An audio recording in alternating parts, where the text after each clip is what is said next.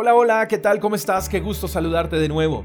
Lucas capítulo 11 verso 41 dice, Por lo tanto, limpien el interior dando de sus bienes a los pobres y quedarán completamente limpios. La generosidad limpia nuestro espíritu. El limpiar el espíritu comienza con dejar de ser indiferentes.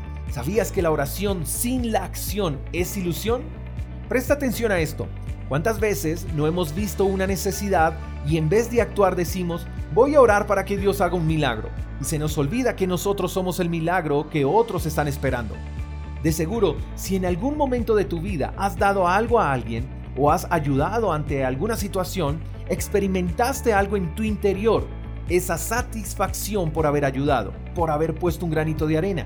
La pregunta aquí es, si te sentiste tan bien, ¿por qué dejaste de hacerlo? Si ayudar a los demás producía descanso a tu espíritu, ¿por qué dejaste de hacerlo? Dice la palabra que la generosidad limpia el espíritu. Recuerdo que un amigo a quien amo mucho me dijo una vez que sentía que creía que estaba perdiendo sensibilidad ante la voz de Dios. Y le motivé para que en su hora de almuerzo comprara un almuerzo adicional y que buscara a alguien a quien pudiera dárselo en la calle. Pero adicional le dije que en lo posible pudiera escuchar la historia de esa persona. Mi amigo aceptó mi consejo y tal como le dije así hizo.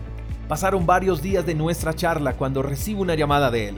Lo escuché feliz y a la vez noté que su alegría estaba acompañada de lágrimas. Me dijo que se había sentado en una cancha de baloncesto con un chico que cuidaba carros en la calle.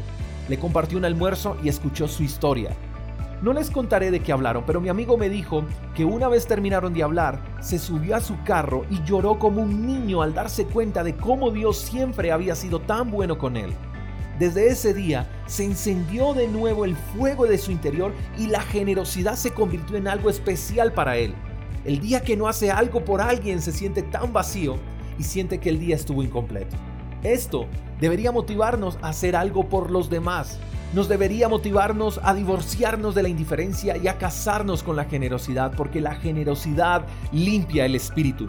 Tal vez sea eso lo que estás buscando, o quizás sea eso lo que te falte probar quiero proponerte el mismo reto que le propuse a mi amigo. ¿Qué tal si hoy compras un café de más, un almuerzo de más, unas frutas, o quizás le haces un giro a alguien que conoces y que sabes que necesita de tu generosidad? Pero no solo entregues de lo que hayas dispuesto a dar. Quiero que a eso le sumes unos cuantos minutos de tu tiempo.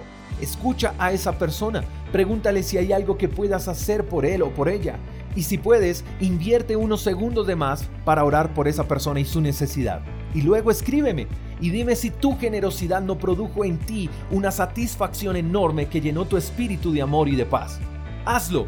Recuerda que tú eres la respuesta a una necesidad y que la generosidad limpia tu espíritu. Espero que me escribas. Quisiera leerte. Arroba Te mando un fuerte abrazo. Espero que tengas un día extraordinario. Hasta la próxima. Chao, chao. Gracias por escuchar el devocional de Freedom Church con el pastor J. Echeverry. Si quieres saber más acerca de nuestra comunidad, síguenos en Instagram, arroba Freedom Church Call. Hasta la próxima.